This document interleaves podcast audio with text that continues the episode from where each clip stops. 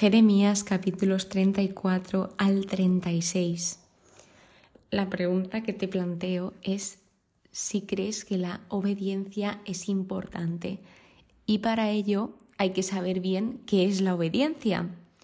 Cuando me metí a buscar definiciones para poderlas transmitir, lo primero que me indicaba eran cosas relacionadas con los niños sobre la educación y una de las páginas donde me metí fue Educar en valores, la obediencia. Por lo que tenemos que la obediencia es un valor que se enseña. La obediencia es una actitud responsable de colaboración y participación, importante para las buenas relaciones, la convivencia y las tareas productivas.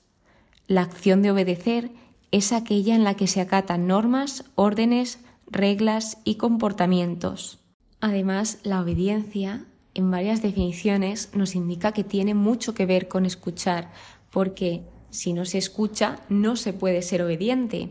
Por lo que, ¿por qué estamos hablando de la obediencia? En los capítulos que vamos a abordar hoy, vamos a ver ese contraste de obediencia entre el pueblo de Israel, que constantemente vemos que no quiere oír, no quiere escuchar, no quiere aplicar en práctica todo lo que se le dice para su bien, y vemos ese contraste con los recabitas, que ellos sí que son personas fieles a lo que piensan y fieles a lo que dicen, y ellos sí que obedecen. Por lo que empezamos por el capítulo 34, este trata sobre el destino de Sedecías y aquí se le dice qué le pasará y sobre todo puntualiza que va a morir en paz. Nos encontramos en un momento de la historia donde todos los reinos estaban sometidos al poder de Nabucodonosor. Este capítulo continúa con la liberación de los esclavos, donde después de llegar el rey Sedecías a un acuerdo con todo Jerusalén, sucedió esto y este acuerdo era la manumisión, que la manumisión era conceder la libertad al siervo o al esclavo. Entonces el pueblo pues dijo que sí, llegaron a ese acuerdo, todo el pueblo obedecieron. Sin embargo, cuando se dan cuenta que la amenaza babilónica desaparece, entre comillas, los hacen volver se arrepienten de ese acuerdo y los vuelven a reducir a la servidumbre y a la esclavitud. Entonces están rompiendo el acuerdo. De modo que cuando sucede esto, Dios les recuerda de nuevo esa alianza que hizo con ellos y les recuerda que sacó a sus antecedentes de Egipto, los sacó de la esclavitud a la que estaban sometidos, que esto lo vimos en uno de los cinco primeros libros de la Biblia, que se llama Deuteronomio en el capítulo 15, donde se decía que si tenía algún esclavo alguien, por la causa que fuese, tenía que estar seis años y al séptimo año se liberaba. Entonces, hay algo que hay que aclarar aquí, y es que la esclavitud en el Antiguo Testamento, esta era elegida o por mutuo acuerdo, era de duración limitada y estaba altamente regulada. No es lo que nos podemos imaginar de como lo que está sucediendo aquí, que los estaban oprimiendo, que les trataban mal. Generalmente la idea era esta, pero ellos, pues, hicieron lo que les dio la gana, no obedecieron y les llevaron a estas consecuencias, a las consecuencias de esa desobediencia, de romper la alianza. Entonces Dios les comunica que les vendría manumisión de la espada, de la peste y del hambre. Habla sobre esto. Entonces, en el capítulo 35 es donde nos empieza a hablar ya de ese ejemplo de los recabitas, donde Dios intenta darles esa lección a su pueblo. Los recabitas eran personajes espartanos que se veían a sí mismos como testigos vivos de los orígenes de los peregrinos de Israel, evitando la vida sedentaria de granjas y viñedos y procurando la sencillez de las tiendas y los rebaños. Lo que sucede aquí es que Jeremías se lleva a los recabitas al templo de Yahvé y les ofrece vino, como que les dice, bebé, bebé vino, y ellos le responden, no bebemos vino porque nuestro antepasado Jonadab, hijo de Recab, nos dio este mandato. No beberéis vino ni vosotros ni vuestros hijos nunca jamás, ni edificaréis casas, ni sembraréis semilla, ni plantaréis viñas, ni poseeréis nada. Pasaréis toda vuestra existencia en tiendas, de modo que prolonguéis vuestra vida sobre la faz de la tierra donde residís como forasteros. Por lo que lo que ellos dicen es que han obedecido este mandato y han hecho todo cuanto Él les mandó. Aquí se ve que ellos son fieles a Jonadab y vemos como Dios, cuando sucede todo esto, les dice, ¿no aprenderéis la lección y os decidiréis a escuchar mis palabras? Se han cumplido las palabras de Jonadab.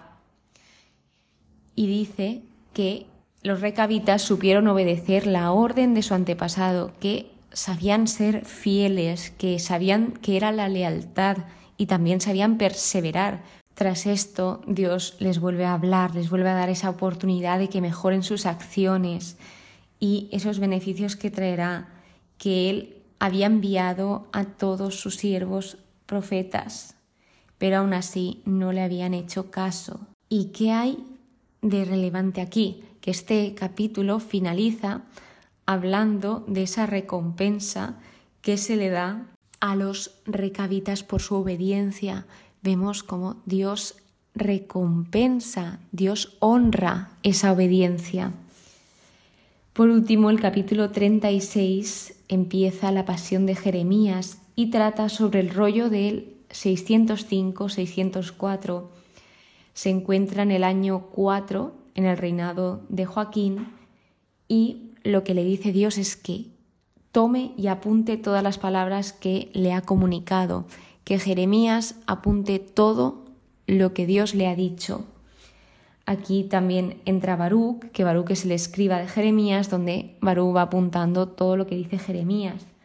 Así que vemos cómo Baruch también obedece y en este momento lo que le dice Jeremías es que aproveche un día de ayuno para leer todas esas palabras, porque lo que se intentaba aquí y la finalidad de escribir estas palabras era para ver si se daban cuenta de lo que habían hecho y que abandonasen ese mal camino por el que iban. Entonces el Señor pudiese perdonarlos y también porque grande era la ira y la cólera de Yahvé.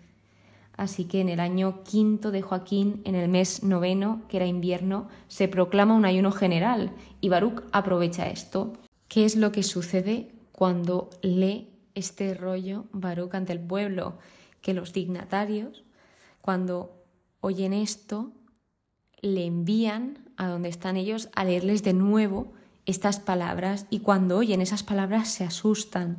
Entonces lo que le preguntan es cómo has escrito estas palabras para saber la forma en que la había escrito, si era de oída, si era de cosas que recordaba, pero no.